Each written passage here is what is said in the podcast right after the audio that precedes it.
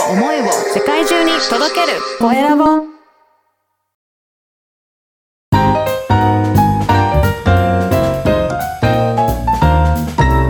ポッドキャストの配信で人生が変わる。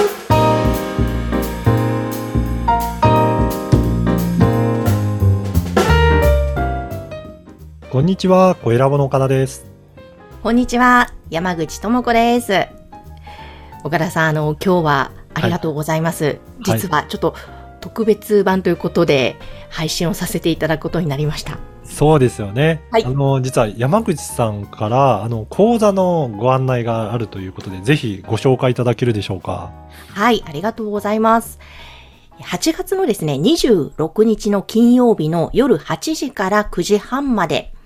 パーソナリティとしてワンランクアップ、このポッドキャストで自分らしく伝える話し方講座というのを開催させていただきます。これ、具体的にはどんなことを、あの、レッスンいただけるんですかね？はい。あの、ちょっと5名様限定少人数で行いたいと思ってるんですけども、その少人数で行う中で、えお一人、まあ、大体30秒から1分ぐらいの、こう、まあ、番組のオープニングトークという設定で、フリートークを、まあ、まず最初作っていただいて、はい。で。じゃあ、そこから、あの、声の出し方ですとか、あと、気になる、割と多くの方が気になるという滑舌練習ですとか、うんうん。それから、表情筋と声というのは連動しているので、その表情筋トレーニングですとか、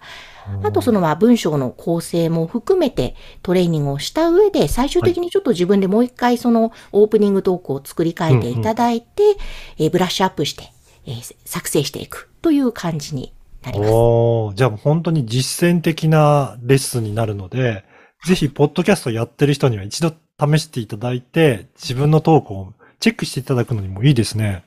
そうですね。うんあの、おそらくまあ配信している方は自分の声をいつもポッドキャストで聞き直しているかとは思うんですけども、ちょっと改めて、その、例えばインタビュアーの方がいて、インタビューに答える形でやってる方も割と多くいらっしゃると思うので、うんまあ、そあの、その場合だと話しやすいかと思うんですが、そこにもでも応用できる、まずはちょっと自分のフリートークっていうところをちょっと固めて話していただいて、コツをつかんでいただくと、インタビューされた時に話すっていう時にも活用できますので、うん。この辺でもっともっとこうなんか喋るのが楽しくなる。そんなレッスンにしたいなと思ってます。いやー、そうですよね。あの、自分の声を聞いてる方も多いと思うんですけど、改めて録音してチェックいただくといろんな気づきありますよね。そうなんですよね。意外と自分で聞くと気づきがあったり、または、まあずっと聞いているとは自分の声意外とこういうところがいいなとか、あ、こういうところが特徴なんだなとか、うんだんだん自分の声が好きになっていくっていうのうんうんもすごくいいところだなと聞き返すのはね、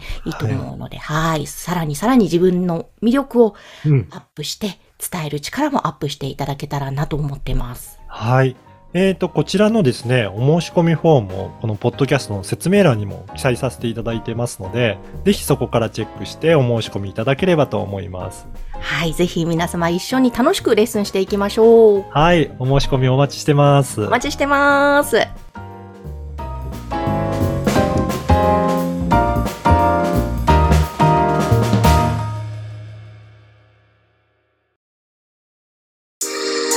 思いを世界中に届ける。コエラボ